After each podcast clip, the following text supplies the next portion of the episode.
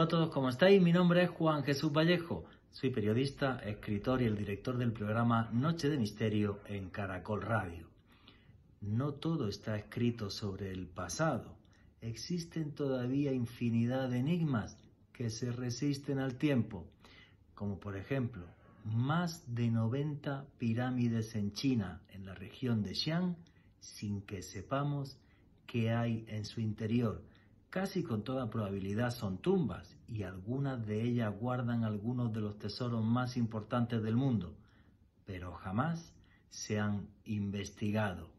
Historias que conmocionaron a una nación entera, como la de Jack el Destripador, un asesino en serie que jamás supimos quién era. E historias incluso un poco más extrañas. Un pozo en la costa canadiense que arqueológicamente no sabemos quién lo construyó.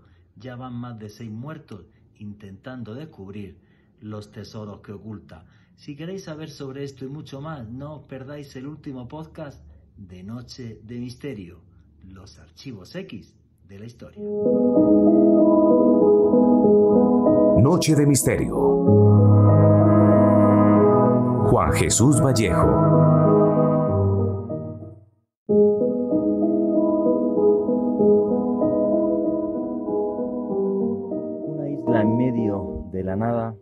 Adornada con estatuas que miran al cielo. La conocemos como la isla de Pascua. Sus habitantes la llamaban Tepito Teenua, el ombligo del mundo. El significado de estas estatuas de los Moai, algunas de ellas, una tiene más de 20 metros, 21 para ser exacto, es algo que a día de hoy desconocemos. Además, en aquella isla convivían dos etnias completamente distintas, una de origen maorí, polinesio, y otra de lejanas tierras, pero cuyo origen desconocemos. Curioso, por ejemplo, le decían al sol Ra, como los antiguos egipcios. Todo un misterio todo un archivo X o expediente X de la historia. En los años que fui reportero tuve suerte, la suerte de pisar la isla de Pascua, de vivir sus misterios, sus enigmas y de caminar por otros sitios maravillosos. Por ejemplo, la pirámide de Kukulcán en Chichen Itza. Todo un calendario cósmico. El día 21 de marzo, junto con 60.000 personas, asistí al milagro de los mayas, como en una de las escaleras de la pirámide se dibuja una serpiente de luz que simboliza la llegada de Cuculcán hasta la tierra justo el día que arranca la primavera, la fiesta de la vida, la época de la siembra. Y me fasciné con todos los misterios de Chichen Itza y de la cultura maya. Jugando a ser Indiana Jones, que las películas me afectaron mucho cuando era joven, em, llegué también, he estado tres veces en otra ciudad perdida, que no figuraba en los anales de la historia. Machu Picchu, que significa en quechua el pico viejo o la montaña vieja, ni siquiera a día de hoy, que tiene millones de visitantes todos los años, sabemos cuál es su verdadero nombre. Y caminando por entre aquellas piedras, entendí la magia de los incas templos dedicados al aire, guairanas, al sol, a la tierra, al fuego, a los cuatro elementos que forman la tierra, más un quinto, el Enca, la energía que nos une a todos los seres humanos y nos conecta con la tierra. En mis viajes pude ver cosas insólitas. Por ejemplo, la gran piedra del sur en Baalbek, en el valle de la Beká, en el Líbano. Dos millones de kilogramos, repito la cifra, dos millones de kilogramos. La piedra tallada y movida más grande del mundo. Y a día de hoy todavía discutimos sobre qué civilización fue la que la cortó y la desplazó. Todo son conjeturas e hipótesis, certezas absolutas, ninguna. No podía en esta introducción obviar mi amor por Egipto. Hace algo más de un mes estuve por onceava vez en el país de los faraones y metido en el sarcófago de la gran pirámide, entendí que su misterio es indescifrable. 147 metros de altura, dos millones y medio de bloques de piedra, grandes rocas de granito talladas y movidas desde Asuán a mil kilómetros de distancia a una altura absurda, recubriendo la supuesta cámara del faraón, ya que no hay constancia de que se encontrase ninguna momia jamás dentro de la pirámide de Keops.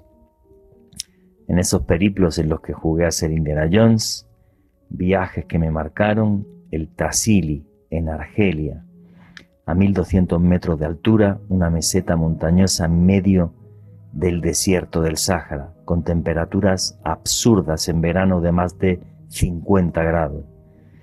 Por allí caminé un mes de junio, viendo dibujos de más de 12.000 años de antigüedad en la que los antiguos dioses realmente parecían astronautas, a, tal punto que una de las pinturas rupestres que es emblema de esa zona del Tassili fue bautizada por el arqueólogo que la descubrió como el gran dios marciano, porque realmente ese ser de más de tres metros que está en la pintura parece un auténtico extraterrestre. El pasado tiene mil y un enigmas, mil y un enigmas que nos empujan a soñar y que nos hacen ver la historia como un enigma que es parte del pasado, pero también parte de nosotros mismos. Me encanta la historia, me fascina. No soy arqueólogo, soy periodista, pero he entrevistado a algunos de los arqueólogos más importantes del mundo, como Walter Alba, por ejemplo, Rushadi en Perú, Zaijawas en Egipto, gente que consagró su vida a entender los misterios del pasado, de una historia que nos ha dejado joyas como las que les he comentado, y de una historia que puede llegar a ser tan extraña que puede conformar auténticos archivos X, expedientes X, ha sido difícil seleccionar de los que os vamos a hablar hoy, pero a mí son historias que realmente me impactan, porque con sinceridad algunas de ellas no solo me asombran, es que no tienen ni pie ni cabeza, pero al revés que otros misterios, estas sí se pueden fotografiar, se pueden tocar, se pueden palpar, y aún así su misterio sigue indemne. Buenas noches, noctámbulos. Mi nombre es Juan Jesús Vallejo. Los que queréis seguirme en redes sociales, mi Twitter es arroba Juan G. Vallejo, Juan J. E. Vallejo. En Facebook y en Instagram, Juan Jesús Vallejo. Y aquí lo que hacemos en Noche de Misterio es periodismo de misterio. Nosotros os ponemos los hechos encima de la mesa y ustedes deciden qué hay detrás y qué no. Y aquí somos una gran familia, la familia del misterio. Aquí, señores, nadie más que nadie. Y todos podemos opinar y preguntar en libertad y hablar en libertad sobre estos temas. Muchas gracias y un fuerte abrazo a todos los hermanos latinoamericanos. También un abrazo a la gente en España, toda la gente que habla este idioma y que hace que muchos meses pasemos los dos millones de horas en streaming gracias a nuestra audiencia en toda Latinoamérica, España y latinos que hay en todo el mundo. Para mí es un placer y un orgullo que la familia sea cada vez más grande. Archivos X de la historia. Incógnitas que a día de hoy siguen estando encima de la mesa, que sorprenden a los arqueólogos, que sorprenden a, a los investigadores y algunas de ellas ya les digo que no tienen ni pies ni cabeza o forma humana de intentar comprenderlas. Y arrancamos ya el programa sin más dilación. Alejandro Bernal, buenas noches amigo, compañero, ¿cómo estás?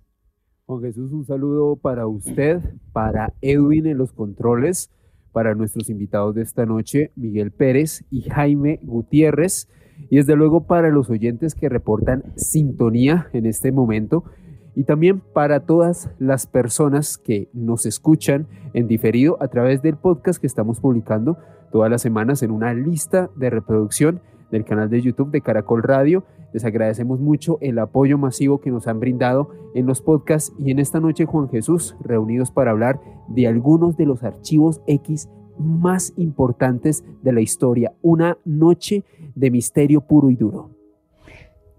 Archivos X de la historia, Alejandro Bernal, ¿cuál es el tuyo favorito? Wow. Aparte de las pirámides. bueno, las pirámides, vale las pirámides de Egipto, ¿eh? no cualquier cosa. sí, sí, o sea, aparte de las pirámides que siempre me han fascinado, eh, yo creo que mm, el, precisamente el tema que voy a tratar esta noche, ya que el destripador quizás el asesino en serie más enigmático de todos los tiempos, así que es uno de los que más me ha apasionado siempre. Muy bien, amigo, continuamos. Por cierto, tenemos también un canal de YouTube, a lo que os guste el periodismo de misterio, que se llama Oculto tras la sombra, para que nos sigáis también por ahí y veáis vídeos. Reconozco que lo tengo un poco abandonado, pero es que no tengo tiempo de nada.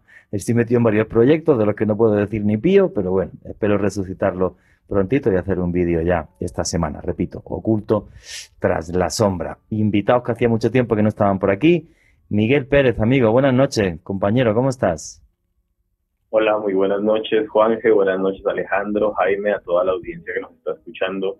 Yo muy bien, siempre es un placer regresar, un gusto regresar y de una me adelanto para responderte cuál de los expedientes del mundo es el mío.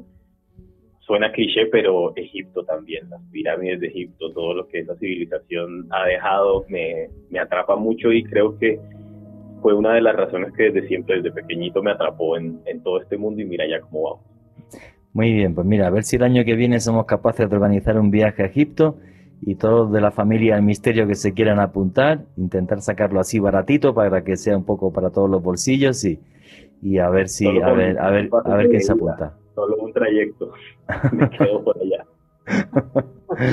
Muy bien, y obvio, no podíamos hacer un programa sobre archivos X de la historia sin que hubiese un historiador o un arqueólogo, como es el caso de nuestro amigo Jaime Gutiérrez, amigo compañero, ¿cómo estás? Buenas noches, Juanje. Jaime, tú que eres arqueólogo, ¿cuál es tu archivo X de la historia preferido? Pues para mí, porque pues representa pues una como una especie de OPAR, o sea, como si fuera fuera de su tiempo la máquina antiquitera. Ah, la máquina antiquitera en la costa griega se encontró, efectivamente. Exacto. Que hay gente que especuló sobre era así una especie de casi que de computadora antigua y, demás. Bueno, un día, un día haremos un programa sobre OPAR. Mira, me lo, puedo apuntar para el mes que viene, aunque hay un montón de temas para el mes que viene, pero bueno, ese me lo, me lo apunto. Objetos fuera, fuera de tiempo. Bueno, yo, archivos X de la historia, había tanto con sinceridad que era difícil eh, la selección para hoy e intenté hacer una selección así como muy mm, diversa. Y además, como hoy tenemos además aquí un arqueólogo que es Jaime, me gustaría preguntarle por esto. Yo hay un tema que me ha fascinado hace muchísimos años, hace, madre mía, más de 20 años cuando yo leí sobre, sobre esta historia, eh, me fascinó porque desde mi punto de vista es un auténtico archivo X, o sea, no tiene ni pie ni cabeza. Y uno cuando voy a arrancar piensa, no, pues Juan que nos va a hablar de sus viajes a Egipto o a Mesoamérica y tal. Pues no, señores, les voy a hablar de Canadá. Nadie pensaría que hay un gran archivo X histórico en Canadá. Pues sí que lo hay. En concreto un sitio que se llama Oak Island o la isla del roble. Y aquí, en la, en la costa atlántica canadiense, en el año de 1795, un crío, porque tenía 16 años, Daniel eh, McHiggins, eh, pues nada, pues el chico, el chico este sale un día con la barquita desde su pueblo, allí un archipiélago de islas, y esta es una de ellas, la isla del Roble, y cuando está caminando por la isla del Roble, llega a un punto donde él se da cuenta que eh, no solamente la maleza está modificada, sino que han cortado árboles y que han dejado un claro en el bosque. Y que ese claro en el bosque, pues tiene toda la pinta de ser artificial. Entonces el chico se da cuenta que hay una especie de hondonada y adivina que lo que hay ahí es un pozo. Obvio, 1795, costa canadiense, uno lo primero que piensa es que esto es pues el escondite de un pirata, de algún pirata del Caribe de siglos atrás que se fue costa norteamericana arriba y en un lugar remoto pues escondió un tesoro. Total. Al día siguiente regresa con dos amigos, con eh, John Smith, este tenía 20 años, y con Anthony Vaughan. Y nada, pues pala en mano, se ponen allí a cavar. Y conforme llevan como un medio metro, ¿vale? De profundidad en el pozo, pues aparecen una serie de losas de piedra. Y entonces, obvio, se ponen eufóricos diciendo, ya está, hemos encontrado el tesoro y esto es mejor que nos toque la lotería. Quitan las losas de piedra, empiezan a cavar y señores, aquí empieza el misterio. Porque para mí esto es una cosa muy loca y por eso luego quiero la, opinión de Jaime, que, que es arqueólogo. A los tres metros, esta cifra es muy importante, a los tres metros aparece una plataforma de troncos de roble. Rompen la plataforma, siguen cavando y a los 3 metros otra vez, a los 6 metros, aparece una segunda plataforma de troncos de roble. Bueno, pues cavar 6 metros no es fácil para tres chicos y eh, básicamente pues se cansaron de la historia y lo dejaron ahí y dijeron, esto hace falta que venga alguien a ayudarnos o lo que sea, pero bueno, pasaron, varios años y ya eh, en 1804, que estamos hablando de nueve años después, em, em, además John Smith lo que intentó fue y compró un montón de terreno eh, en la isla, ahí ya en serio hacen toda una expedición para sacar el supuesto tesoro, ya con un montón de gente, repito, uno de los chicos que participó en el, descubrimiento, John Smith, y esto me parece muy loco. Siguen cavando, llevaban 6 metros, ¿vale? Siguen cavando. A los 9 metros, ¿qué sucede? Otra vez, placa de, mm, de troncos de roble. 9 metros. Siguen cavando 12 metros, otra vez, otras planchas de roble. Así hasta que cuando llegan a los 15 metros, de profundidad, que ya es una profundidad importante, eh, los troncos de roble que aparecen están además envueltos en fibra de coco. Y ahí dijeron, eso ya es porque el tesoro, pero fijo, está aquí. Pues nada, siguen cavando a los 18 metros otra vez unos troncos de roble y siguen así, fijaros que esto es muy loco, ¿vale?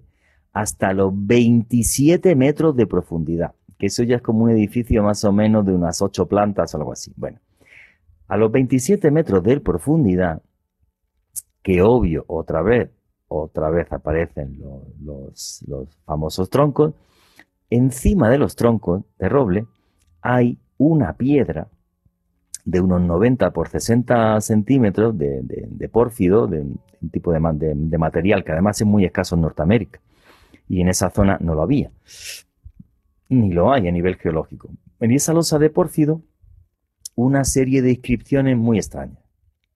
Como no tienen ni idea de qué se llevan la piedra y John Smith la mete en una cabaña ahí en, en una casa, una casita que se había hecho en Oca Isla. Bueno, entonces siguen excavando, y siguen excavando a los 30 metros y a los 33 metros, cuando llegan a 33 metros, que básicamente ya es como un edificio de 10 plantas, cuando llegan a 33 metros, pues, pues por la noche dejan la excavación diciendo, bueno, pues rompemos los robles y a ver si debajo ahí ya, ahí aparece el tesoro.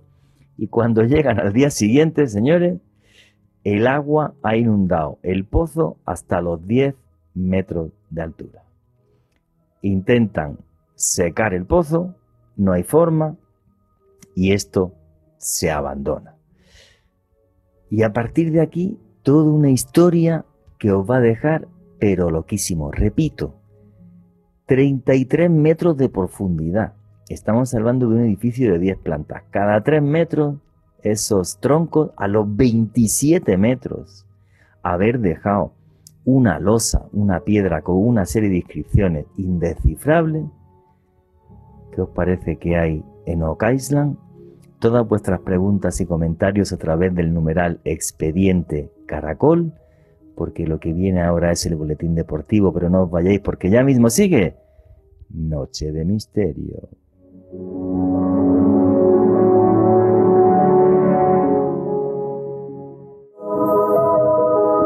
Continuamos con Noche de Misterio.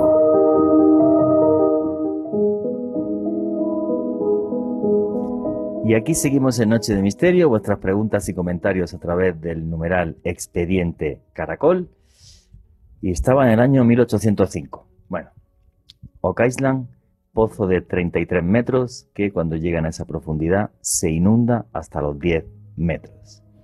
Al año siguiente, 1806, llegan ya allí con todo el billete y dicen sacamos el tesoro sí o sí y excavan un pozo paralelo a una profundidad de 40 metros. Pero cuando quieren eh, hacer un segundo túnel para conectarse con el primero, otra vez todo se inunda y se va al carajo hasta una altura de 10 metros. Bueno, a partir de aquí ha habido una cantidad de intentos absurda. La más importante, y creo yo que esto es clave en esta historia, en 1849, em, gracias al, dinero de, una persona también que quería encontrar el tesoro, van con absolutamente todas las máquinas y todo lo que se os ocurre. Entonces ya lo que iban era taladrando, con un taladro tremendo, iban haciendo un agujero y iban, iban sacando minerales y todo lo que había por ahí. Bueno, eh, una de esas noches, el, que era el, capataz, James Pitblado, roba un objeto que sale en el taladro, que nunca se supo que robó. El caso es que el tipo se escapó de la isla y consiguió que otro loco le apoyara y comprase terrenos en la isla para seguir cavando, pero nunca se supo qué es lo que robó este señor, repito el nombre, James Pitblado, en 1849. Y así han seguido las excavaciones hasta el día de hoy, que incluso hay una serie en televisión en la que siguen excavando en la isla, y ya van seis muertos seis muertos intentando sacar el tesoro. Hay una leyenda local que dice que cuando llegue el séptimo muerto, la isla del roble mm, sacará sus secretos y demás. Es una leyenda local. Yo lo que espero es que no muera nunca más nadie y que jamás llegue ese séptimo fallecido. Bueno, teorías y cosas locas ya en torno a Oak Island. Eh, una, por ejemplo, que aparece hasta en libros, en literatura, la viví yo y el, protagonista fui yo, por casualidad, ahora lo comentaré. Em, básicamente, mucha gente piensa que desde la playa de Smith Cove hay em, canales, hay algún canal artificial que lleva el agua y es el que hace que el pozo se inunde, porque el agua del pozo está salada y digamos que la geología de la isla en principio impediría que en medio de la isla, aunque hagas un pozo de 30 metros, llegase el agua con tal em, facilidad. El caso es que en diferentes excavaciones que se han hecho, efectivamente, se han topado con agujeros, ¿vale? Que llevan agua. Uno, por ejemplo, fue a 9 metros de altura, otro fue en 1861, dio en este caso con dos posibles canales de eh, irrigación que intentaron tapar y fue absolutamente imposible. Además, para echarle más misterio, en la excavación de 1861 apareció un trozo de pergamino que tenía en números romanos el número 6, una V y un palito. En 1970, en una eh, exploración también, llegaron a 73 metros de profundidad. Y obvio, siempre se inunda. Una de las claves que a la gente se le pasó en principio sería esta losa de pórfido que aparece a los 27 metros con inscripciones así muy extrañas y un epigrafista norteamericano, Barry Fell en concreto, dijo que eso era un idioma que era el antiguo copto.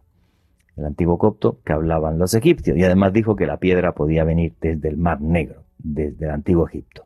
Yo os aseguro que he estado en Egipto muchísimas veces y nunca en Egipto he visto un pozo similar al de Oak Eso os lo aseguro. Sí es cierto que hace muchísimos años yo estuve con un catedrático de la Universidad de Usda, de Marruecos, un señor que se llamaba eh, y se llama Shami Mohamed, y cuando yo le enseñé la réplica de esta losa de pórfido, la losa de pórfido desaparece en 1906, pero se calcaron los símbolos. Shami Mohamed, catedrático de la Universidad de Usda, repito, experto en lenguas antiguas saharianas, me dijo que eso seguro era Tifinag, que no sabía traducirlo porque tendría que ponerse unos cuantos días a, sacar la traducción, pero que era una escritura que había en el Sáhara hace miles de años, mínimo, mínimo, hace en torno a 4.000 años. También está muchas veces en el Sáhara y os aseguro que en Argelia con los Tuareg nunca he visto un pozo similar a este, ni aparece nada similar a esto. Para mí, esto es una historia que no tiene ni pie ni cabeza, porque un pirata no creo que escabe 33 metros o 36 para guardar un tesoro. Eh, yo no tengo explicación alguna para esto. Entonces, esto ya que sea un debate, ir hablando todos, creo que primero el que debería hablar es eh, Jaime Gutiérrez. Jaime, ¿qué es lo que hay en, Oak Island? Bueno, yo he escuchado hipótesis que esto es el tesoro de los templarios, que esto es de los egipcios, que fueron los romanos, otros que los vikingos, pero yo no conozco un pozo de similares características en ningún lugar del mundo. ¿Qué opina Jaime Gutiérrez, que es arqueólogo?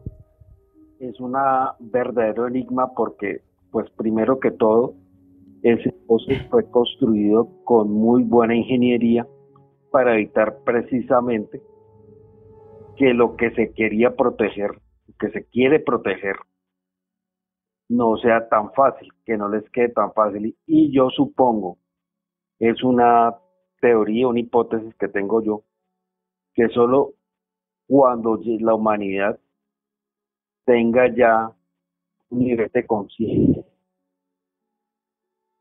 Jaime, se cortó, se cortó el audio. Espera, te, te, van a volver a llamar, no te preocupes. Espera un segundito, te van a volver a llamar.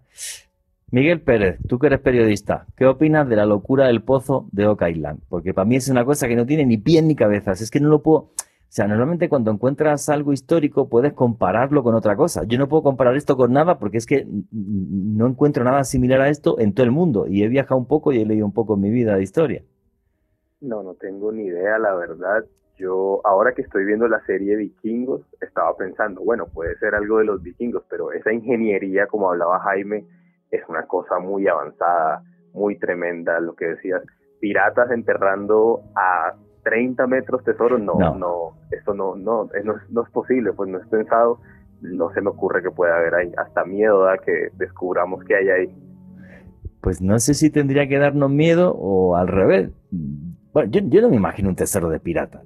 Ahora, alguna locura así, porque yo he llegado a leer hipótesis hasta de esto, hasta de los fenicios pero claro, en la antigua Fenicia, en la actual Líbano, tampoco se hicieron nunca pozos así. O sea, es que es una cosa muy loca. Es como si algún, yo he pensado algunas veces, algún rey de estos que tuvo mucha plata loco en la antigüedad, en Egipto, en, no sé, en Fenicia o en Cartago o en no sé dónde, el tipo fue capaz de llegar hasta allí y enterró algo que para era muy valioso, no sé, pero aún así es una ingeniería muy compleja. Miguel se me ocurre pensar ahora en estos antiguos emperadores chinos que zarpaban buscando el elixir de la vida o ese tipo de cosas, quizá perdieron su rumbo. ¿Qué pensáis que hay en el pozo de Oak O lo más inquietante, ¿quién lo hizo? ¿Qué cultura antigua hizo eso? Alejandro Bernal. Juanje, yo creo que uno no digamos, no realiza una labor de ingeniería tan compleja para nada. Desde que usted nos comentó este tema, yo me puse a investigar y realmente hay una cantidad de teorías, cada una más descabellada que la absurda. otra. Algunas son muy locas, sí. Pero dila, dila. Y ahora a ver qué dice la gente a través del numeral expediente, Pues, Juanjo, expediente por- Caracol. Por ejemplo, comenzando por algo que usted decía hace unos minutos, o sea, que esto haya sido obra de un pirata, gastar No. este esfuerzo de 30, prácticamente, o sea, una Sí, vaina un tan edificio de plantas, sí, claro. O sea, un, un edificio tan enorme, se, bueno, algunas personas establecen que podría eh, ser parte de una fortaleza que construyó Edward Teach, más conocido como Barba Negra, para proteger sus tesoros, pero la verdad es que dudo mucho que un tipo que sea pues un pirata y un matón de poca monta con todo el respeto, eh, pues para las personas que, que co- conocen históricamente este personaje, se haya puesto a hacer un esfuerzo tan grande. Otras personas, eh, y de hecho dentro de la elaboración compleja eh, de la ingeniería que se utilizó para, para este pozo Juanje, atri- atribuyen que quizás pudo haber sido construido por John Godwin, quien este señor fue responsable de la fortaleza de Luisburgo, eh, en la guerra franco-india y que dicen que quizás un tipo con ese conocimiento y con esa pericia a la hora de, pues, del conocimiento de la ingeniería pudo haber creado algo así. Sin embargo, no hay ninguna evidencia de que John Godwin haya viajado a la zona o haya brindado su conocimiento para realizar algo de estas características. Bueno, y luego, ¿hace el pozo para esconder qué? ¿Las fotos Exacto. cuando está con la moza, que no lo pille la mujer o qué? Es que, claro, o sea, es que no tiene sentido. Es que es muy loco, ¿sabes? O sea, es una cosa como muy loca. ¿Hay alguna teoría más de la que quieras hablar, Alejandro? Sí, sí, Juanje, de hecho también se, se comentó que quizás ahí se podría encontrar el tesoro de las joyas de Ma- María Antonieta durante la Revolución Francesa, cuando esta, esta gobernante pues perdió eh, la vida. Se comenta que quizás algunos marineros, algunos corsarios, tanto ingleses como franceses, se llevaron todas estas joyas de este importante personaje y pues se dirigieron hasta Oak Island, construyeron esta fortaleza y, y bueno, y allí enterraron pues estos eh, bienes tan preciados. Sin embargo, al igual que muchas de las otras teorías, me parece muy traído de los cabellos, pero sobre todo, eh, y me baso mucho en lo que dije al comienzo de, de esta disertación, Juan G, y es, uno no gasta tanto esfuerzo de ingeniería Claro. en algo que no tiene sentido. Sí, claro, tiene que ser porque lo que hay abajo es muy importante. No sé si un tesoro en sí de que son 100 kilos de oro o un objeto muy importante, valioso, es que no lo sé, pero es un, es un esfuerzo eh, increíble. Jaime, que se te cortó el, el audio antes, ¿qué es lo que querías comentar? ¿O, o cuál es tu teoría, tu hipótesis? O, o simplemente pues te pasa como a mí, que digo, es que no, no tiene ni pie ni cabeza. O sea, por mucho que he intentado analizar esto, y he ido hasta con el dibujito de la piedra que apareció allí a enseñárselo a gente, a epigrafistas, eh, es que es muy difícil de explicar. Pues sí, Juanje. Pues al igual que Alejandro, tengo pues muchos interrogantes porque pues se invirtió mucha ingeniería, mucho trabajo para precisamente impedir el acceso a lo que se supone está debajo, el supuesto tesoro. Inclusive están diciendo que cuando, creo que fue en los años 70, lograron meter una cámara subter- eh, una cámara de televisión hacia lo más profundo del pozo cuando pues, está ya completamente inundado y salieron con la teoría, con la con la afirmación de que ahí habían tres cofres como en una especie de de cómo es que se llama de, decir esto De sí cámara. como sí como una especie de cámara pero no pudieron soportar la afirmación con imágenes o sea fue una especulación y pues ahí se quedó En la serie de televisión que habla de esto, de que siguen excavando, metieron un buzo. eh, claro, que es como bucear en chocolate, ¿vale? Y el buzo, sí, y el buzo llegó hasta, hasta los 33 metros y allí el tipo, pues nada, pues palpando. No podía hacer otra cosa más que palpar y había, bueno, pues desde trozos ya de picas de haber intentado penetrar ahí para sacar lo que se pudiera, había, había de todo. Era un sitio muy, muy peligroso, por cierto, para, para moverse. Y eh, lo que al tipo le sorprendía era lo fuerte de la corriente del agua. O sea, el tipo se sorprendía porque desde los pozos, pozos que hicieron al lado para intentar comunicarlos, pues yo no sé si porque realmente hay una red de irrigación debajo de la isla que se montó para, para seguridad del pozo o por lo que sea, pero el tipo sí se sorprendía por el, porque, porque había corriente. A 33 metros de profundidad en medio de una isla perdida en Canadá, una cosa muy loca. Entonces, el testimonio de ese buzo, yo estuve viendo el programa y la verdad que, la verdad que me impactó, pero claro, ahí no se puede excavar ni se puede hacer absolutamente nada y, la historia del pozo pues, pues llegó hasta ahí. O sea, siguen excavando. Yo creo que Oak Island ya básicamente, es como un queso de gruyer, o sea, no sé ni cuántos agujeros hay, pero, pero nada, no se ha encontrado nada de relevancia que yo diga, Dios mío, pues esto es eh, increíble. Pero, ¿quién hizo esto?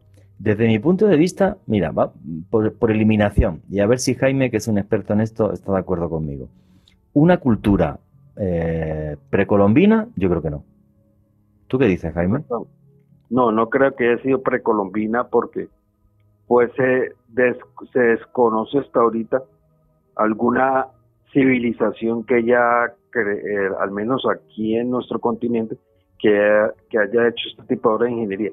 Lo único que me llama la atención, aunque eso es lo de las corrientes de 33 metros de profundidad, es que puede haber una especie de canales de cuevas subterráneas al estilo de los cenotes de Yucatán, sí.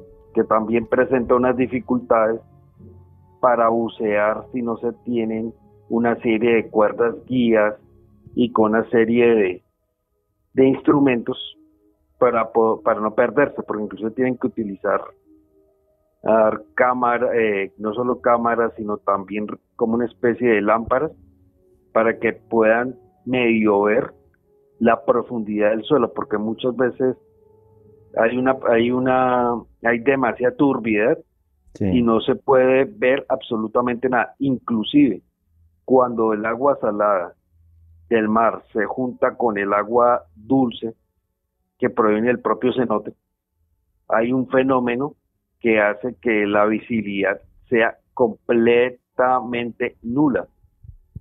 Eso, eso o sea, como hay mezcla de densidades del agua, eso hace que la visibilidad sea muy difícil. Solamente hasta que se pueda, o completamente al agua salada o al agua dulce, eh, puede haber unas condiciones de visibilidad buenas. Pero cuando hay este cruce de corrientes de, diferentes tipos de agua, ya la visibilidad es difícil. Sí, no sé si, no, sé quién fue el que construyó el pozo de Oak Island, pero la verdad que lo hizo bastante bien. Alejandro Bernal. Juan G., una de las teorías en las que más se ha afianzado, al menos la ciencia oficial, se remonta a un buscador precisamente de este gran tesoro de, Oak Island, Robert Restall. Resulta que este señor se instaló en esta isla con su familia y lo que nos dicen los libros de historia, eh, esto sucedió en el año 1959, es que mientras estaban en las excavaciones, este señor aspiró una especie de gas que salía de las profundidades, perdió el conocimiento, se desmayó y cayó al pozo. De la misma manera falleció Bobby, uno de sus hijos, quien lo estaba acompañando en esta travesía. Entonces algunos investigadores oficiales lo que establecen es que quizás en esta zona hay una gran cantidad de gases que lo que hicieron fue que a las personas que estuvieron en este gran esfuerzo de ingeniería mientras excavaban se desmayaban mientras emanaban gases y terminaban cayendo a las profundidades y falleciendo. No, qué cosa tan loca. Vamos a ver qué es lo que opinan los noctámbulos a través del numeral expediente Caracol. ¿Qué nos están diciendo? Aquí Marco Osorio nos hace la, la siguiente pregunta, Juanje. ¿Qué tan cierto es que el tesoro de Oak Island estaría relacionado con los templarios? De eso se ha escrito muchísimo. Realmente sí es cierto que el, tesoro de los templarios existe. Eso no es una especulación. O sea, fueron, juraría que fueron 14 barcos los que salen de La Rochelle cuando eh, atrapan a Jacques de Molay y a toda la cúpula del temple. Eh, la iglesia ni el rey de Francia pudieron, agarrarlos. Ellos se escapan y se van y se van desde el puerto de La Rochelle y seguro paran en dos sitios. Uno es la ciudad de Tomar en Portugal, que es una fortaleza templaria, y esos 14 barcos llegan hasta Escocia. Y en Escocia, el rey Bruce, que estaba excomulgado, eh, bueno, pues les, deja allí que estén, que estén en Escocia. La familia eh, Sinclair les apoya también y les acoge y se crea el testamento, el último testamento en piedra de los templarios, que es la famosísima capilla de Rosling, que habéis visto en la película El Código da Vinci. Eh, si es cierto que en esa capilla, donde todo es tremendamente extraño, uno de los adornos que hay tiene toda la pinta de ser una mazorca de maíz, como si los hmm. templarios realmente hubieran llegado a América. Otro de los enigmas del tema de Colón es por qué Colón puso taus templaria a las velas de los barcos, como pensando que si llegaba con ese símbolo, pues como si él supiera por algún tipo de documento algo que los templarios ya habían estado allí. Por eso se ha especulado que Oak Island lo hicieron los templarios eh, para esconder parte de su tesoro. Bueno, pues a lo mejor no es tan loco, no lo sé. Ante la falta de hipótesis, pues me parece muy válida, la verdad. ¿Qué más preguntas y comentarios hay? Anomalía antrópica, giro de argumento. ¿Son los navegantes que se inventaron el Antiquitera los mismos que hicieron el pozo de la isla del Roble? Wow, de los antiguos griegos, no, yo eso lo veo mucho más complicado desde la antigua Grecia llegaran hasta, hasta, hasta América, yo lo veo muy, muy complicado. ¿Qué más preguntas y comentarios hay? Juan Sebastián Constaín, yo creo que esa construcción en Oak Island fue hecha por vikingos, estoy de acuerdo con Miguel. Sí, eh, hay mucha gente también que opina que fue, porque los vikingos estuvieron en América seguro y estuvieron en Canadá. Además, de eso no cabe absolutamente ninguna duda arqueológica, están las ruinas de Lanson Meadows, Además, eh, son patrimonio de la UNESCO incluso, o sea, eh, que está clarísimo que estuvieron allí. Se encontraron objetos vikingos en una excavación, creo que fue en los años 70, por arqueólogos noruegos. O sea, eso está claro. Mm, ¿Pudieron enterrar los vikingos allí alguna cosa para ellos de mucha importancia? Porque eso no es una tumba vikinga, también lo tengo claro. Vaya usted a saber. ¿Qué más preguntas y comentarios hay? Aquí Ramón Duarte nos dice, es una trampa bien hecha. Hay simbología de los templarios por una tumba que fue marcada con una cruz y una espada en Oak Island. Yo ese dato me gustaría corroborarlo. O sea, que hay una tumba con una cruz y una espada y se haya hecho algún tipo de prueba en carbono 14 o en cualquier otra cosa para saber la antigüedad que corresponde a los templarios. Ese dato, mira, pues nos lo apuntamos y, y intentamos corroborarlo. ¿Qué más preguntas y comentarios hay? Andrés García, allí se encuentra el arca de la alianza traída por la Orden del Temple. Madre mía, el arca de la alianza. Sí, muchos piensan que los templarios tenían el arca, ¿eh? o sea, muchos piensan que tenían que tenían el arca porque ellos sí es cierto que excavaron en, en, las ruinas del templo de Salomón. Por eso le llamaron los templarios, porque se quedaron en las ruinas del templo. Y además las excavaron seguro porque en los años 20 del siglo pasado, cuando Israel-Palestina, llámenlo como quieran, era un protectorado eh, británico, pues eh, un grupo de ingenieros excavó el templo y encontró objetos templarios, o sea, ellos los cavaron. ¿Qué encontraron bajo las ruinas del templo de Salomón? Eso es otro archivo X de la historia. Pero otro archivo X de la historia. ¿Qué más preguntas y comentarios hay? Junior Carrillo, fueron los de la colonia perdida de Roanoke. Eh, Roanoke, sí, Roanoke, eso es otra historia que es un archivo X de la historia increíble, sí, porque fueron unos, colonos británicos que se quedaron eh, y luego cuando volvieron al año a por ellos, pues allí no había nada salvo una inscripción muy extraña que decía eso, Roanoke, sí, efectivamente. De un día hablamos en un programa, nos lo preparamos bien y hablamos en un programa. ¿Qué más preguntas y comentarios hay? Aquí George Cetina reporta sintonía desde Florida, Estados Unidos, y nos comenta lo siguiente. Cada año mucha gente desaparece en los bosques nacionales en Estados Unidos. El gobierno americano no tiene explicación y según ellos no tienen tiempo de investigar lo que está pasando. También en Alaska hay mucha gente que desaparece todos los años. Bueno, esas desapariciones son en Alaska. Alaska es el lugar con más desapariciones del mundo, sí. Eso es un día que podíamos hacer un programa que se llamara El limbo de lo perdido o alguna cosa así, pero lo de Canadá, lo de Alaska, perdón, es una cosa muy loca. Sí, que Alaska es un sitio inhóspito, eh, muy al norte, todo lo que usted quiera, pero la cantidad de desapariciones que hay y que el gobierno norteamericano no pueda dar respuesta a eso, incluso además tienen su particular triángulo de las Bermudas, pero en tierra, eso es un archivo X, pero actual. Más que de la historia, ese sí que es actual. Más preguntas y comentarios. Karen Ospina, mis misterios favoritos son los del iceberg que se crearon en Reddit sobre Bogotá y otras ciudades colombianas, como el de los túneles subterráneos que se conectan en la capital del país. ¿Hay túneles subterráneos en Bogotá, Jaime Gutiérrez? No que yo sepa oficialmente. Ok, lo mismo había por ahí algún buscador de tesoros. ¿Queda tiempo para una pregunta o un comentario más, Alejandro? Alejandro Aguirre, el archivo X de la desaparición de la novena Legión Romana. No hay certeza dónde ni cómo desapareció un porcentaje del ejército más poderoso del mundo en su época. Se cree que fue tras alguna humillante derrota donde los romanos no quisieron dejar constancia. Creo que eso fue en Escocia, si mal no recuerdo, aunque tendríamos que, cotejar el, dato, efectivamente, una, una legión perdida. Y además hay una película bastante buena sobre esa historia. Bueno, señores, para mí, Oak Island, la cosa más extraña de la historia a la que yo me he enfrentado como periodista y como investigador. Desde mi punto de vista, ni pies ni cabeza. Hipótesis las que queramos, certezas muy, muy pocas. Y aquí seguimos en Noche de Misterio. Y si hay un archivo X en el mundo, que de eso otro día haremos en programa, es el misterio de las pirámides. Pero dentro del misterio de las pirámides para mí, una de las cosas más locas, y creo que muy poca gente lo conoce, no es algo que es muy sabido ni mucho menos, es, señores, hay pirámides en China. Miguel Pérez, ¿qué son las pirámides chinas?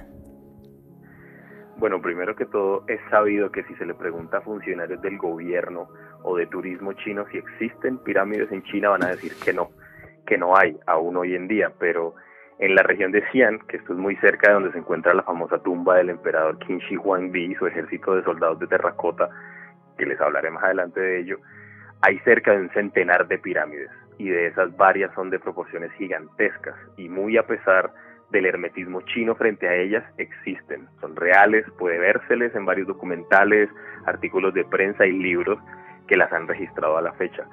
La historia de cómo se fueron descubriendo inicia con un piloto norteamericano que durante la Segunda Guerra Mundial estaba sobrevolando la zona recorriendo una ruta que conectaba China con la India, esto es a mediados de los años 40, y así llegó a la provincia china de Xi'an, que está al noreste del país. Este piloto en ese momento que estaba sobrevolando vio una gran pirámide escalonada, entonces sacó su cámara instantánea y tomó unas fotos. Estas fotos después fueron analizadas y se llegó a la conclusión que la pirámide, o bueno, el monumento que ahí se, se podía ver mediría cerca de unos 300 metros de altura.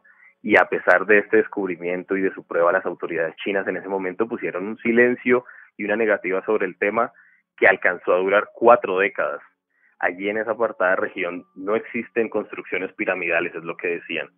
Hasta que en los años 90, ya con más pruebas y unas pruebas más fuertes, innegables, las autoridades se vieron obligadas a reconocer la existencia de lo que es un vasto conjunto de pirámides en Qinshi a unos 100 kilómetros de la región de Xi'an. Hay un investigador alemán llamado Ardwig Hausdorff, que es uno de los que más se ha dedicado a trabajar y a estudiar estas pirámides. Él publicó un libro que se llama La pirámide blanca. Tiene una documentación muy sólida y revela que en la región existen al menos 90 pirámides, de las cuales la de mayor tamaño es precisamente la que se llama la pirámide blanca, que es la misma que fotografió el piloto norteamericano en los 40.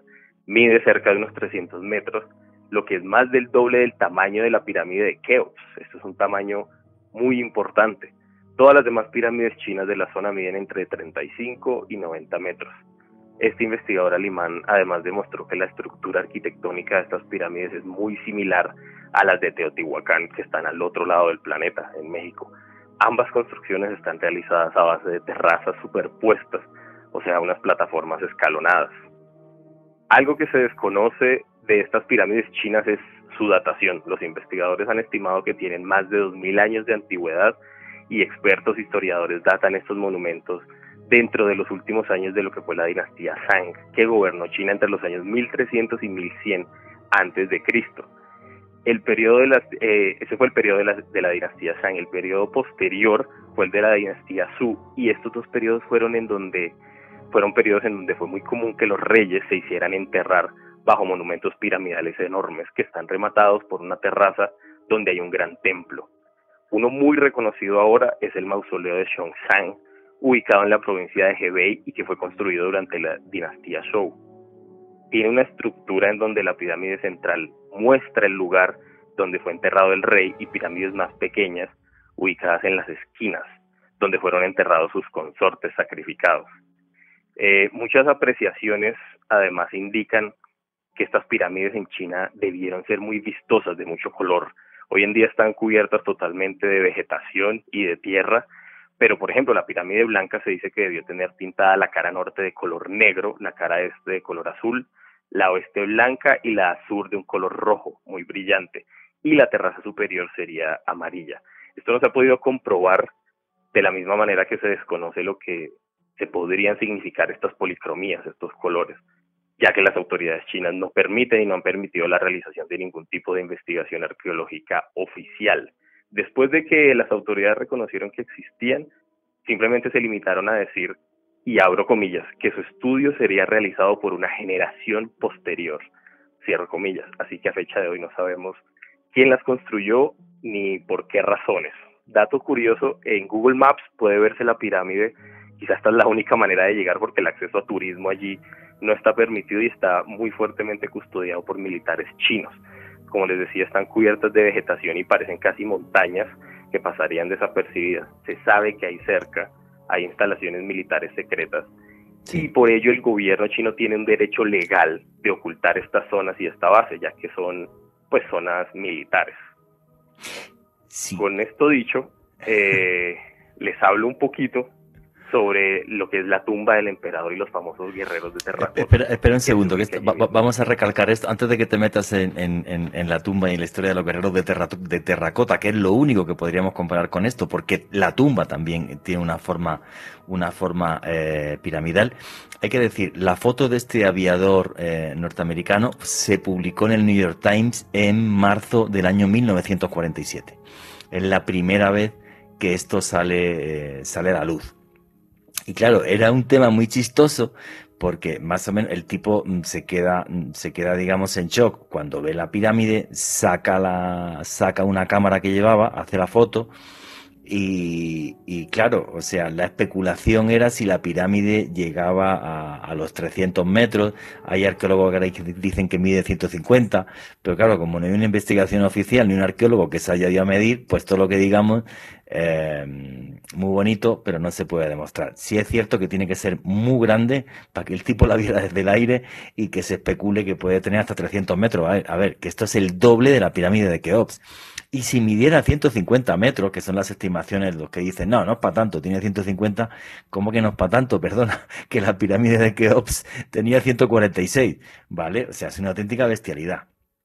Eso sí, que hayan utilizado a lo mejor alguna colina natural para modificar o que, o que las hayan hecho como las de Teotihuacán, eh, pues es otra cosa. Parece ser que sí, que las hacían básicamente con, con tierra, con arenisca y luego encima ponían adobe. Claro, el adobe pasa en 2000 años y, va lloviendo y lo que hace es que se quedan esos túmulos tan enormes. Pero eso sí, y luego a ver si puedo poner alguna foto en mi Twitter, arroba Juan Vallejo. Prometo que si no la pongo esta noche, mañana la pongo. Porque las fotos son muy locas. O sea, es un tipo allí con una vaca y un arao y de fondo se ve una pirámide, pero que lo flipas. O sea, no es una pirámide pequeñita o que adivines a ver si es una pirámide, no. O sea, se ven pero súper eh, súper. El problema es que como son zonas militares restringidas, pues es muy difícil llegar, eh, llegar hasta ahí. Eh, Jaime Gutiérrez, ¿cómo están hechas este tipo de, pirámides? ¿Podríamos comprarlas con las de con las de Teotihuacán? Porque en el fondo las mexicanas eran igual. Yo he visto grabados de Chichen Itza antes de la restauración de las pirámides y tú lo que ves es una colina con forma piramidal, pero ya. Exactamente. Resulta que en todas estas zonas arqueológicas, cuando ya ha sido abandonar las ciudades, poco a poco crece la vegetación, inclusive parecían montañas, de acuerdo a los a, las imágenes, a los dibujos que realizó la expedición de Frederick Catherwood y este y John Lloyd Stephen. Fred Catherwood era un dibujante inglés mientras John Lee Stephen era un era un aventurero, ¿no? Eh, sí, eran, inclusive a uno de ellos le ofrecieron venderle Chichen Itza siempre y cuando se casara con una ciudadana mexicana. Pero al parecer, el señor no quiso hacerlo porque no le gustan las mujeres. Ah, vale, vale, vale. Me lo llegan a ofrecer a mí, me caso seguro, no voy a tener problema. Y ahora mismo sería el dueño Chichen Itza. Y mira qué bien. No, qué barbaridad. Chichen Itza tiene que pertenecerle al pueblo mexicano y también es parte de, del patrimonio, del patrimonio mundial, ¿no? Pero efectivamente, ¿tú has visto las pirámides de la, de la, la foto de las pirámides de China, eh, Jaime, la que yo te pasé por WhatsApp y tal? Eh, sí, señor. Y ahorita acabo de compartir, ahorita en el Twitter, algunas imágenes del libro del Arthur Cotterell que llama La Gran Tumba Imperial de China. Ahí se las estoy mostrando a ustedes ahí en el que casualmente lo había conseguido hace un tiempo. Casualmente sobre las grandes dimensiones de estas pirámides. Inclusive pues la del emperador, la, la tumba del primer emperador, pues costó muchos miles de vidas humanas en su realización porque no solamente la construcción de los sobre, de, del obrero en la construcción, sino que dentro de la tumba fueron sacrificadas, dentro de lo que yo recuerdo haber leído y visto en los documentales, algunas de las concubinas del primer emperador de China. No, eso, fueron eso para mí es, bueno, una de las maravillas arqueológicas del mundo. Por desgracia yo no he estado en, en China, pero nos lo va a contar, nos lo va a contar con todo lujo de detalle eh, Miguel Pérez. Eh, Miguel, ¿cómo es la tumba del emperador Qin Shi Huang? Que claro, si el resto de pirámides tienen cosas así, eh, realmente sería algo fascinante, ¿no? Bueno, esta historia, esto hay que dimensionarlo y es que lo que encontraron fue una gran ciudad enterrada prácticamente esta tumba. Esta historia inicia en marzo de 1974 cuando un agricultor local junto con cinco hermanos y un vecino estaban cavando un pozo eh, en los campos ubicados a una hora al noreste de Xi'an, la capital de la provincia china de Shaanxi. Ellos están cavando y sus palas golpearon lo que resultó ser la cabeza de uno de estos soldados de terracota que ellos confundieron en un primer momento con una imagen de Buda Cabe decir ah. también que antes en la zona ya se habían encontrado algunos restos, pero no se le había puesto mucha atención. Eh, lo que ellos hallan resulta ser uno de los mayores descubrimientos arqueológicos del siglo XX y es que son miles de guerreros, ocho mil guerreros de terracota de tamaño natural. O sea, metieron un ejército de arcilla debajo de la tierra, que esto es muy loco, porque además esos ocho mil guerreros, cada uno tiene sus rasgos, tal, no es que pusieron un molde e hicieron los ocho mil, es una cosa muy loca. Sí, total. Eh, cada uno tiene su propio rostro, dicen. Eh, terracota es, básicamente tierra cocida y es el material pues del que están hechos estos fueron hábilmente esculpidos en el siglo III antes de Cristo, dicen, para el primer emperador de una China unida. Algo que cabe mencionar que vale la pena es que fue clave mucho la época en que este yacimiento fue encontrado y es que fue en los tiempos de final de los tiempos de la revolución cultural de Mao Zedong. Cinco años antes de este descubrimiento, en el 69, los guardias rojos habían incursionado en la tumba subterránea del emperador Wan Li, que gobernó entre 1563 y 1620 de la dinastía Ming, en Pekín, a las afueras de Pekín. Los esqueletos de este emperador y dos de sus emperatrices fueron arrastrados hasta la puerta de esta tumba y quemados públicamente. Entonces el momento en el que esto ocurre ya es el final de, pues, de este imperio que quizá hubiera destruido todo y a día de hoy no tendríamos conocimiento de ese hallazgo.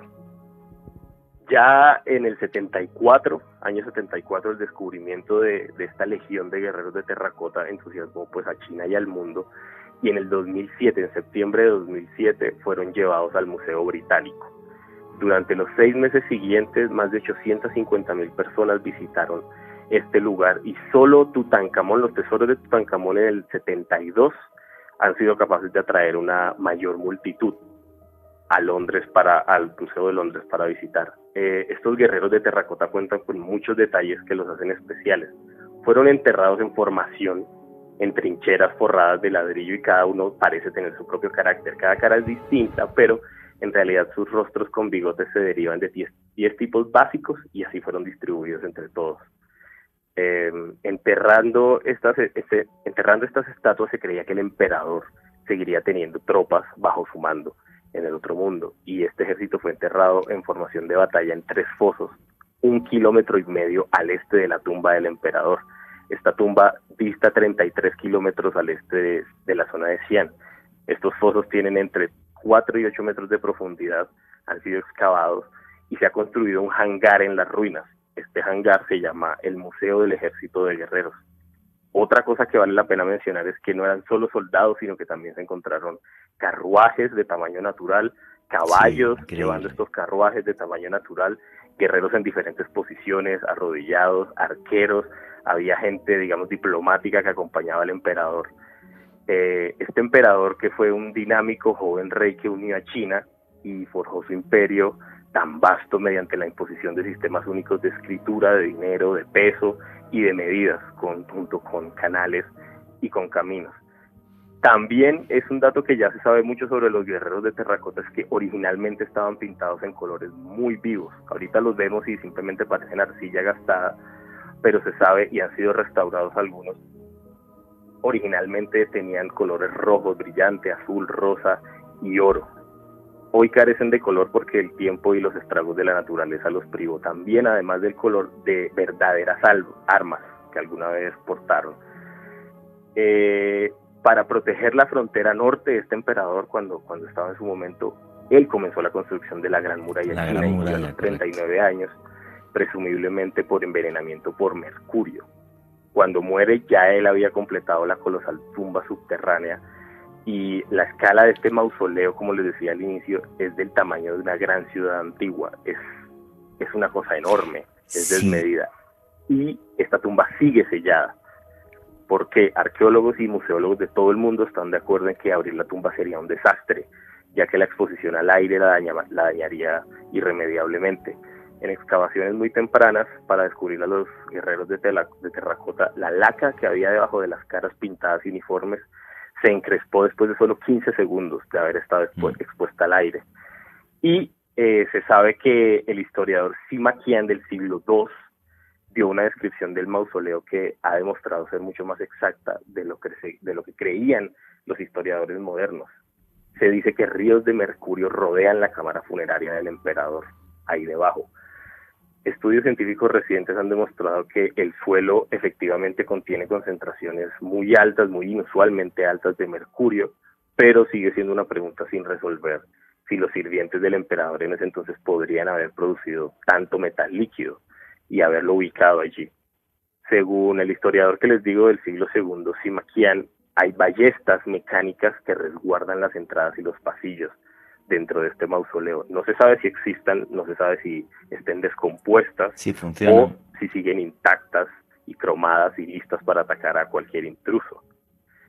Eh, cuando se descubrieron más fosas aún durante los años 70, se encontraron, como les decía, guerreros montados y carruajes conducidos por caballos, altos funcionarios, soldados de infantería, había lanzas, acróbatas, bailarines, músicos, y había esculturas de bronce de cisnes, de patos y de grullas. Otro dato curioso es que muestras de ADN tomadas de una serie de esqueletos allí ubicados sugieren que varios miembros de la enorme fuerza laboral del emperador eran de origen europeo. Eso es muy loco. Eso, eso me parece súper loco. Continúa y ahora, recalcamos todo lo que has comentado porque, porque a mí me parece esta historia, me parece fascinante. Continúa, Miguel. Eh, no, y ya para finalizar esto, se especula, y a mí dentro de lo loco que parece, me parece quizá no tan loco, se especula que quizá fueron los griegos antiguos quienes enseñaron esta metodología de producción masiva a los chinos. Entonces quizá no, se, fuese tan loco pensar que varios de estos se quedaron allí y se movieron de civilización, por así decirlo. Fijaros lo que nos nos ha descrito Miguel una ciudad que es todo un ejército, 8.000 estatuas, todo un ejército en, arcilla, en terracota, para que, el para que le protegiera al emperador y el emperador pudiera seguir teniendo su ejército en el más allá. Yo no conozco ninguna tumba en el mundo que se pueda comparar a esto o sea, en extensión, en riqueza, en complejidad, ni la de Tutankamón. La Tutankamón era una tumba muy pequeña, pero tenía muchos objetos de oro y fascinantes, pero no era un ejército de 8.000 tipos, ¿vale? Y luego, fijaros que la tumba sigue sellada. O sea, en la tumba se especula que lo que hay son ríos de mercurio, que, bueno, mercurio tiene que haber muchísimo porque las pruebas geológicas han demostrado que hay un montón de mercurio. Ríos de mercurio, hay gente que piensa que es un océano de mercurio o un pequeño mar de mercurio que rodea la tumba del emperador y que encima en el techo hay una representación del firmamento. A mí me encantaría poder ver eso, pero el problema es que si abrimos la tumba, muy posiblemente se destroce, como pasó con los guerreros. Al abrir eh, los guerreros y darles el aire, solo en 15 segundos, como decía Miguel, la, policromía se les fue. Ojalá se invente un sistema, si no para que podamos verlo, para que se meta una cámara y se pudiera filmar eso, porque estoy convencido que tiene que ser una auténtica maravilla. Y ahora pensar, hay 90 pirámides más en la zona que no sabemos qué tienen debajo. Fijaros qué archivo X tan impresionante. Jaime Gutiérrez quería comentar algo.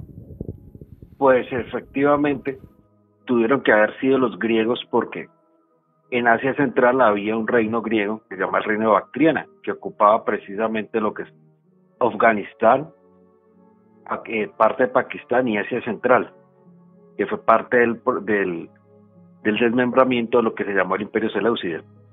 Y pues ellos tenían mucho contacto con, con, con esta parte de China, con el Turquestán chino. Ellos entre, eh, pero incluso, de acuerdo a, a lo que yo leí de la historia del fin de este reino, fueron precisamente los chinos los que acabaron con este reino, porque se, interpon, eh, se interponían con sus impuestos, con sus pasos fronterizos, para las mercancías de China. Inclusive ayudaron a crear un imperio que en algunos textos lo llaman Kuchan o Sacio y hicieron que estos nómadas sacios atacaran la Bactriana y formaron un nuevo imperio. Obviamente la influencia griega en Afganistán, en esta parte de ese central, perduró hasta casi la llegada al Islam. Pues, no tenía, no tenía ni idea que había habido un gran reino, un pero que eran descendientes de griegos o, de Alejandro Magno cuando, cuando llegó hasta Lindocus y toda esa zona. Pues en parte eran descendientes de las tropas de Alejandro Magno y otra parte pues griegos que llegaron hasta allá. Inclusive fue un reino greco-budista, o sea, iconografías griegas con muchos ornamentos o de origen hindú. Inclusive un tesoro de estos se descubrió en Afganistán en los años 70. Eso inclusive aparece en la revista National Geographic. Y este tesoro se salvó ser destruido por los talibanes porque los guardianes del museo decidieron cubrir con cemento el sitio donde guardaron todos estos tesoros. O sea, el que, el que encontró estos tesoros griegos, greco-budistas, fue un arqueólogo soviético, que inclusive después de que cayeron los talibanes, eh, fueron derrocados en el 2001 por las fuerzas de los Estados Unidos, lo primero que hicieron los guardianes del museo fue revelar el sitio donde estaba el tesoro y lo mostraron. Inclusive el propio arqueólogo ya pues ya bastante entrado en años logró volverlos a ver pues al menos se logró conservar al menos este tesoro y hay un y hay un riesgo eh, ahorita enorme con la retirada de Estados Unidos de Afganistán de que los talibanes vuelvan a tomarse y ahí sí destruyen ese tesoro. Hay una hay un temor muy grande. Ya ellos ya habían destruido las estatuas de Bamillán mm, y pues se corre ese riesgo de, volver, de perderse no, que qué pena, qué pena el integrismo cualquiera, sea el islámico, el cristiano, el budista o el que sea, ¿no? Cualquier integrismo y cualquier forma radical de entender una religión. Y es una pena porque los budas, los budas de Bamillán eran uno de, los, de las maravillas arqueológicas del mundo, las dinamitaron y espero que no acaben con ese tesoro. Miguel. No, se te oye. Ahora, ya. Ya. Ahora sí, mejor. Sí. Simplemente quería hacer el comentario que me, encanta venir al programa porque me entero de cosas que no tenía ni idea. Lo que no, ni yo, yo me acabo de enterar también. o sea. Yo sí, sí, no tenía ni idea de esta cultura greco-budista, ni idea tenía. ¿Qué va? Y... Y eso, y eso, Iba a decir, porque Sí. no sabéis tomar un par de cervezas con Jaime, porque cuando se toma un par de cervezas suelta la lengua y te cuenta unas cosas ya que no te puedes imaginar. Jaime Gutiérrez. Sí, esto, este tesoro se dio a conocer fue en un ejemplar de National Geographic del año 91 y era mag- y, y magnífico porque inclusive trataron de representar delfines, esta cultura greco-budista, pero había un detalle en los delfines, porque pues representaban pues deidades griegas, y resulta que los delfines los representaron con escamas, o sea, como si los, como si fueran otro tipo de peces. O sea, Como si fueran el- peces de río porque ellos no tenían salida al mar, ¿no? Y ya se les había olvidado eso, claro. sí. Qué cosa tan loca. Bueno, vuestras preguntas y comentarios a través del numeral expe- expediente Caracol. Me gustaría preguntaros, ¿os gustaría dar un paseo por la tumba que todavía no está abierta de este gran emperador? Sino un paseo real, que no queremos destrozar nada, un paseo virtual. A mí es algo que me fascinaría realmente. Guardada por una pirámide, una de, la tumba, una de las tumbas más enigmáticas y más fastuosas que jamás ha hecho el hombre. Y hablando de archivos X de la historia, nos metimos en temas arqueológicos, para mí dos fascinantes, muy difíciles de, de- de comprender. Quizás Oca Island más difícil de entender, las pirámides chinas en cambio es simplemente está todo por investigar. Y los tesoros que hay ahí yo pienso que son todavía inimaginables. Ahora, archivo X histórico de los de libro que aparece siempre en todos lados, es la historia de un asesino, de Jack el Destripador. Alejandro Bernal, ¿quién era Jack el Destripador?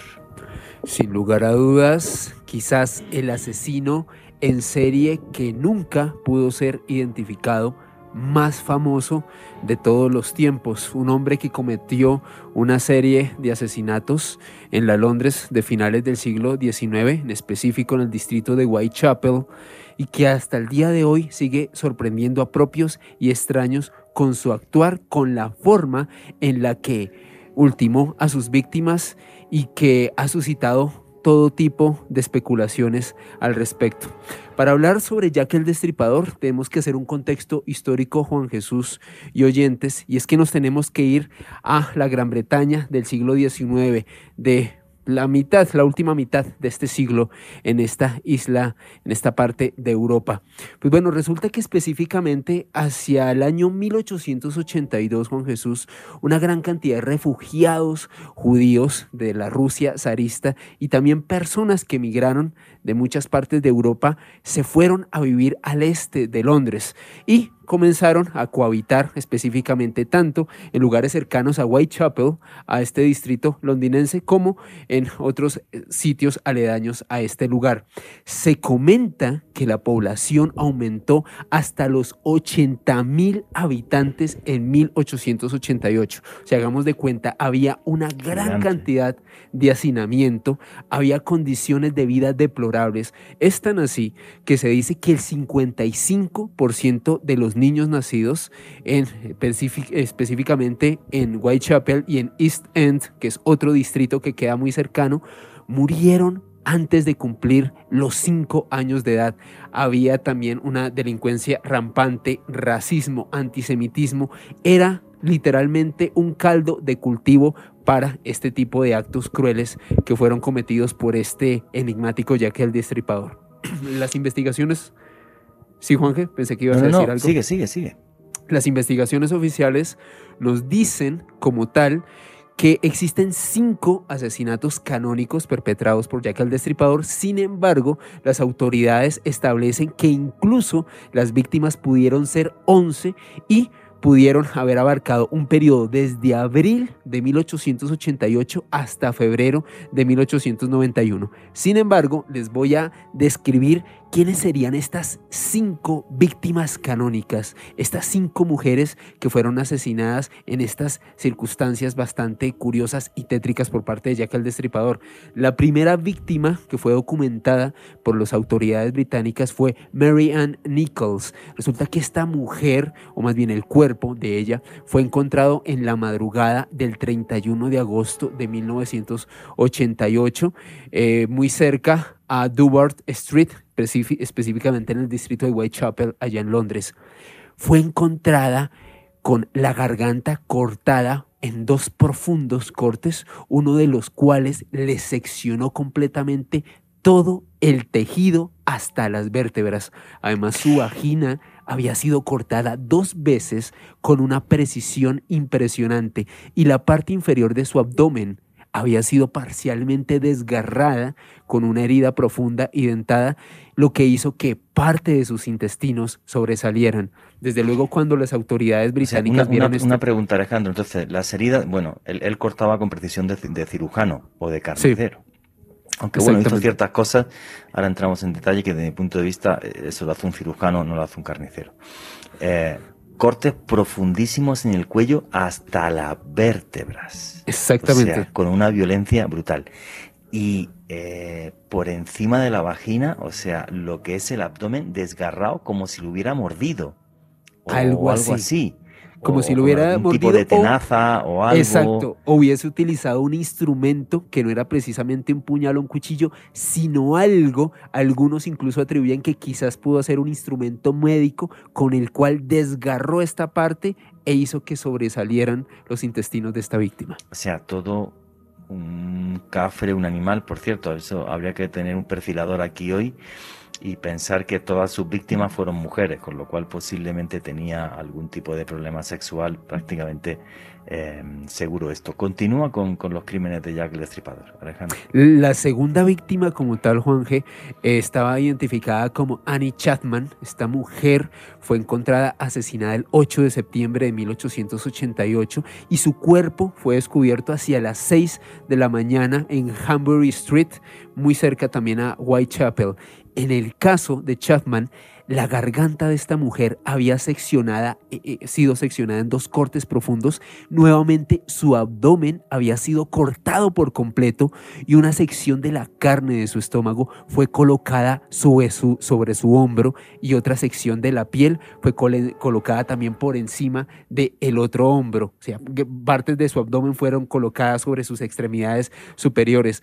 La autopsia que le practicaron a Annie Chapman por parte de las autoridades británicas determinó que parte de su útero y secciones de su vejiga, de su vejiga y su vagina también habían sido mm. removidos. Es decir, es un personaje que no solamente cortaba la garganta, sino que también se enfocaba en, el aparato reproductor de sus víctimas. Yo sí, porque el tipo tenía una, desviación sexual, un problema sexual o algo. Sí es cierto. Em, yo hablando con esto con un psicopatólogo forense, con el doctor Cabrera, él me dijo, eh, mira, tú puedes coger y abrir un cuerpo y hacer barbaridades y tal, pero remover un útero, coger un útero y sacarlo, me dijo, eso solamente lo hace alguien que tenga, o sea, nociones claras de cirugía y de anatomía. Buscar un útero y sacarlo eh, es algo mucho más complejo de lo que la gente se piensa si no es que tiene realmente nociones de anatomía y de, y de cirugía. Un útero no es una cosa muy grande ni mucho menos. Entonces, eh, ese dato me impactó sobre lo, sobre, claro, para luego entender mm, posibles candidatos a ser Jack el Destripador. Continúa con tu charla, Alejandro. La tercera víctima fue identificada como Elizabeth Stride. Ella fue encontrada en la madrugada del 30 de septiembre de 1988 y a diferencia de las dos primeras víctimas, Chapman y Nichols, el caso de Stride únicamente fue encontrada pues con una incisión de 15 centímetros en el cuello que curiosamente le había seccionado de manera muy precisa, casi quirúrgica, la arteria carótida izquierda y la tráquea ah, antes de terminar bajo la mandíbula. Sin embargo, a diferencia de las dos primeras víctimas, no tenía heridas ni en su abdomen ni en su vagina, por lo cual eh, las autoridades británicas y muchos investigadores especulaban que en el asesinato de Elizabeth Stride, quizás alguien pudo observar a Jack el Destripador y salió corriendo y, salió corriendo y por esa razón y por eso no acabó de hacer su obra, sí, efectivamente. Exactamente. La cuarta mm. víctima como tal, Catherine Arops, ella fue encontrada el 30 de septiembre en Metro Square, también ahí en, en Whitechapel. Y esta mujer fue encontrada con la garganta cortada, nuevamente el abdomen desgarrado por una herida larga y profunda, el riñón izquierdo y mayor parte del útero habían sido extirpados y su rostro totalmente desfigurado. Obviamente las autoridades se sorprendieron porque se dieron cuenta que había muchas coincidencias ya entre esta cuarta víctima y las dos primeras. Y finalmente, la última víctima canónica dentro de los asesinatos de Jack. Sí, que se sabe seguro que fue de él, sí. Fue Mary Jane Kelly, encontrada el 9 de noviembre de 1988. En el caso de esta mujer, su rostro había sido cortado hasta que quedar prácticamente irreconocible, con la garganta cortada hasta la columna vertebral y el abdomen prácticamente sin órganos. El útero, los riñones y su pecho habían sido colocados bajo su cabeza y las otras vísceras de su cuerpo colocadas junto a su pie. Es decir, la labor prácticamente de una persona que tiene conocimientos de morgue, de, tratamiento de cadáveres y, de muertos. La investigación oficial, Juanje, después de estos asesinatos, eh, bueno, llevó un trabajo ingente por parte de las autoridades británicas. Entrevistaron a más de 2.000 personas en 1988 y a más de 300 estuvieron, digamos que como sospechosos, y de esos sospechosos se, se detuvieron a 80. Ahora, entremos dentro de las teorías del perfil criminal y los grandes sospechosos históricos, Juan Jesús. Bob Peckett, este señor es un investigador del Centro de Excelencia Policial de la Policía de Londres actualmente, y este señor afirma algo que concuerda precisamente con su teoría Juan Jesús de hace unos minutos, y es que ya que el destripador seguramente era una persona que tenía una desviación sexual, precisamente un enfermo de sífilis, hay que tener en cuenta que estas mujeres que fallecieron, Marianne Kelly, Catherine, Catherine y las otras tres, eran mujeres que habían sido relacionadas con la actividad de la prostitución o convenir de estratos sociales muy humildes en ese Whitechapel, en esa Londres tan decadente de finales del siglo XIX. Entonces Peckett dice que quizás, ya que el destripador había sido un cliente de estas mujeres, y al haber contraído sífilis en una forma de expresar su venganza de manera violenta, las había asesinado de esta manera.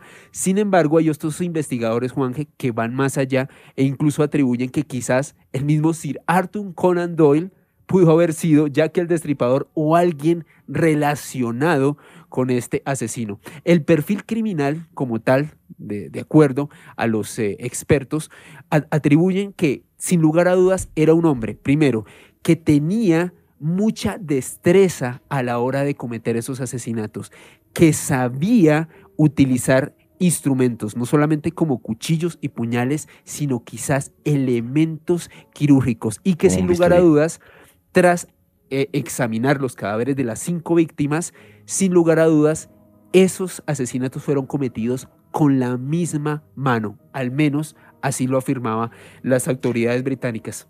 Sí, por las autopsias sí. Yo desde mi punto de vista el tema de la sífilis, que es posible, pero el, cómo se cometieron eh, los asesinatos y, ese tipo de desviación, o sea, tú eres un tipo y te han pegado la sífilis y tal, y ese tipo de desviación, por ejemplo, el sacar las tripas, el útero, tal, eh, historia obedece a un patrón desde mi punto de vista psicológico que está muy por encima del tema de la sífilis. El tío era un perturbado mental pero, pero de cabo a rabo, o sea, un total y absoluto psicópata, tan psicópata que luego incluso envió cartas a la prensa y demás para vanagloriarse y, y todo esto. Ahora, ahora nos comenta lo de las cartas. Lo que me gustaría es, antes de que, de que siguiera, me gustaría escuchar la opinión de este caso y de esta historia de Paco Pérez Caballero, que es, eh, que es criminólogo, periodista, es el hijo de Paco Pérez Avellán, que en paz descanse, buen amigo también una de las personas que con más archivo criminal en España,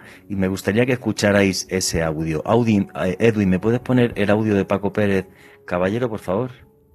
A pesar del tiempo transcurrido, sin ninguna duda, ya que el destripador sigue siendo uno de los grandes enigmas de la historia de la criminología. No sabemos quién fue, pero sabemos lo que hizo mataba mujeres, esto hay que dejarlo muy claro, hay quien insiste en que eran prostitutas, sobre esto hay ya mucho publicado y no todas lo eran, y además esto no es relevante, era un asesino de mujeres y de mujeres vulnerables, además se ensañaba con ellas como nunca antes se había visto. Eh, las atacaba, las destripaba y jugaba con la prensa. Y creo que esto es lo que lo convierte en el primer asesino moderno. No solo mata, sino que además quiere pasar a la historia, quiere retar a la policía, quiere dejar ese mensaje en los medios de comunicación. Y por todo esto nos sigue intrigando. Seguimos queriendo saber quién era, por qué mataba, ¿Había efectivamente tras estos crímenes un componente sexual o había algo más?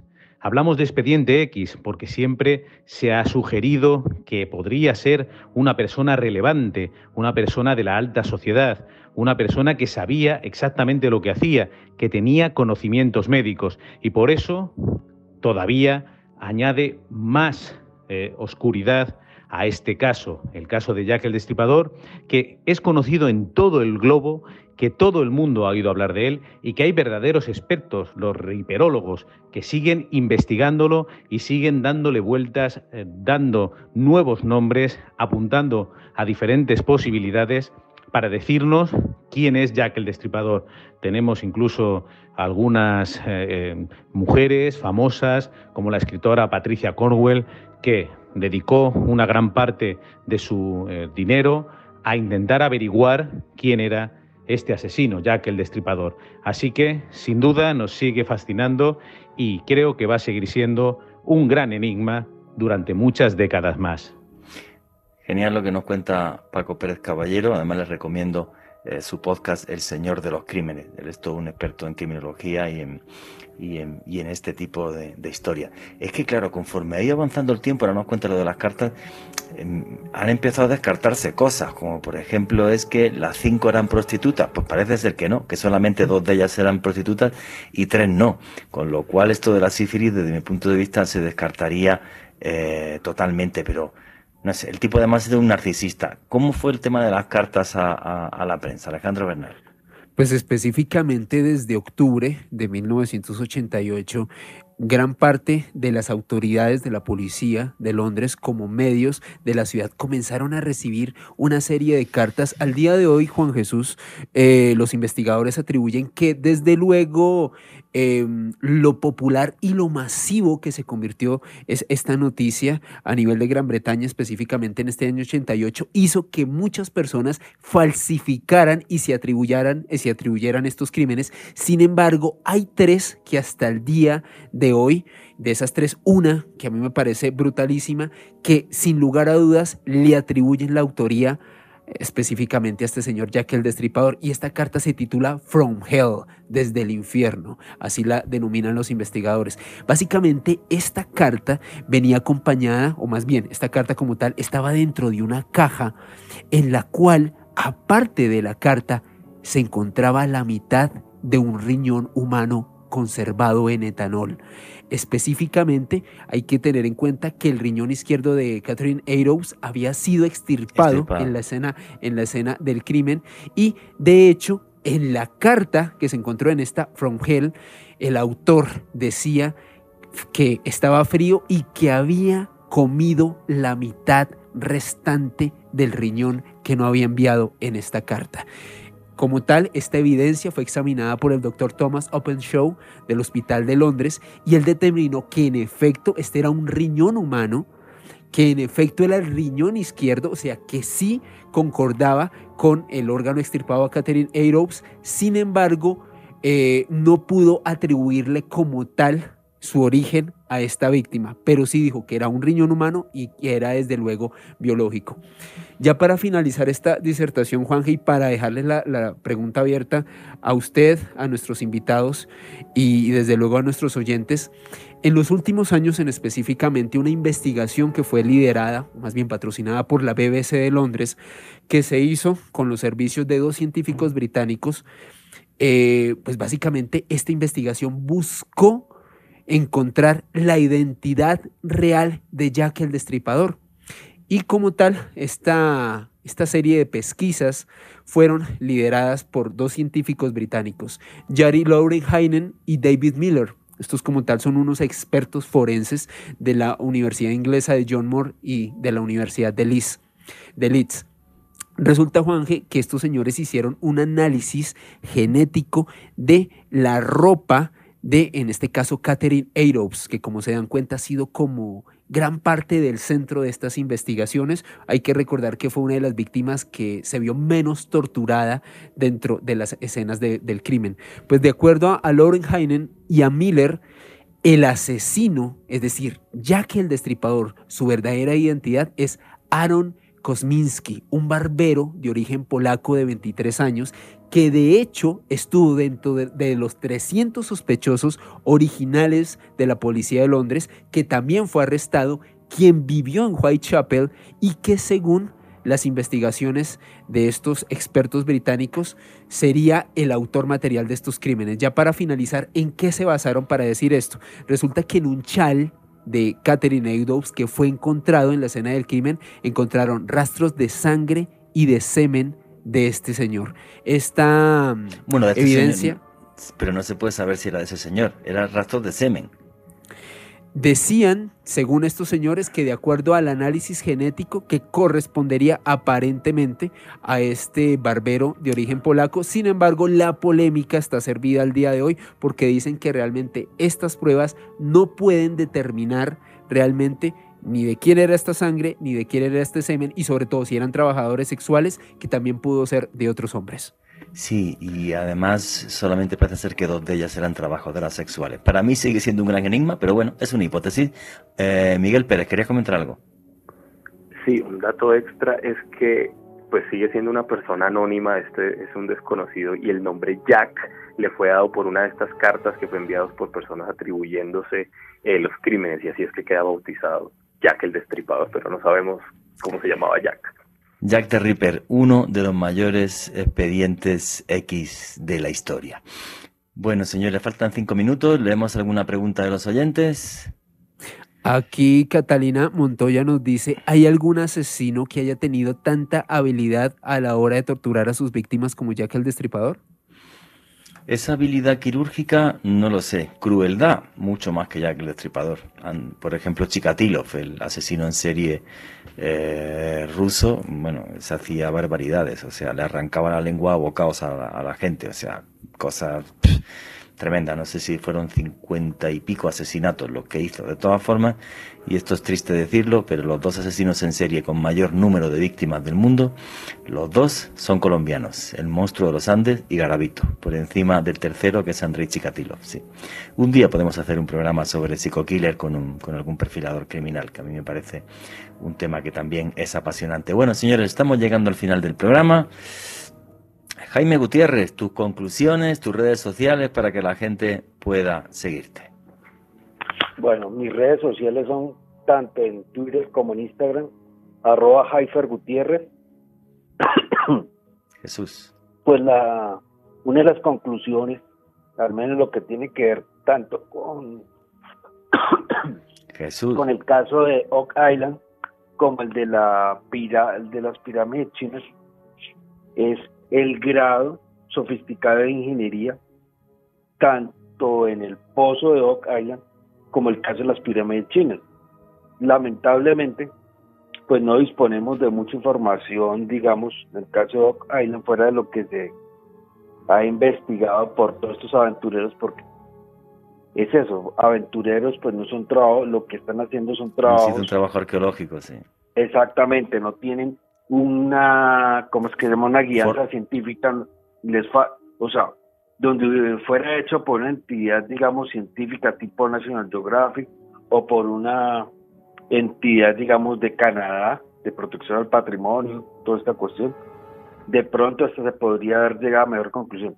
Pero como esto es una isla privada, o sea, esto es un terreno ya privado, no entra a regir del todo el de la protección al patrimonio arqueológico y además de todo modo ya mucho del contexto Está alterado. Está destrozado, sí. muy, y muy bien, Jaime, muchísimas gracias. Miguel Pérez, tus conclusiones y tus redes sociales para que la gente pueda seguirte. Eh, bueno, algo que a mí me llama mucho la atención de estos enigmas es que nosotros, esta generación, digamos, esta actualidad nuestra, creemos que somos lo más avanzado, tenemos la mejor tecnología, podemos lograrlo todo, pero me sorprende y me atrae mucho que cosas realizadas hace milenios y hace siglos aún para nosotros sean imposibles de descifrar, que aún no podamos descubrir quiénes fueron, que aún no podamos saber cómo transportaron materiales, cómo los llevaron hasta allá, cómo realizaron esas construcciones, cómo Jack el Destripador hizo sus asesinatos y se burló de todas las autoridades aún hoy y no sabemos quién es, no sabemos quién fue, no sabemos cuáles fueron sus motivaciones. Eso es lo atrapante de todo esto. Y no queda más que agradecer, siempre es un placer estar acá a todas las personas que escuchan. Un saludo a Sofía Borrero, que hoy se, trasnochó, se trasnochó escuchándonos. Y ya siempre será un placer volver. Un abrazo a todos. Y para mí un placer tenerte en el programa, amigo. Tus redes sociales para la gente que quiera seguirte. Yo soy arroba Ishkur, i s h k ahí estoy en Instagram, ahí estoy en Twitter y en Facebook. Muchas gracias, amigo. Alejandro Bernal, tus conclusiones. Juanje, sin lugar a dudas, un recorrido apasionante por algunos de los grandes archivos X de la historia. Se nos quedaron muchos por fuera, pero tal y como usted decía en el transcurso del programa, la idea es utilizar varios de ellos y abordarlos más adelante aquí en Noche de Misterio. Juanje, invitar a los oyentes el próximo jueves 5 de agosto aquí en la ciudad de Bogotá, Juan Jesús Vallejo y este servidor estaremos realizando una tertulia de misterio, una conferencia donde vamos a estar analizando las últimas revelaciones ovni del Pentágono. Toda la información se encuentra en las redes de Juan Jesús Vallejo, arroba Juan. Vallejo en Twitter y en mi Facebook, Twitter e Instagram, arroba Ale Bernal Pérez con doble S. Muchas gracias, Juan. Muchísimas gracias, amigo. Pues mis conclusiones, que me encanta mirar al pasado para deslumbrarme con la maravillosa capacidad que tiene el hombre para sorprendernos, dejándonos un legado como por ejemplo un pozo imposible en una isla de Canadá, casi 100 pirámides en China sin que sepamos quién las hizo, en qué momento se construyeron y qué tesoros albergan, o incluso con la historia de un asesino que se burló del cuerpo policial más importante de la época.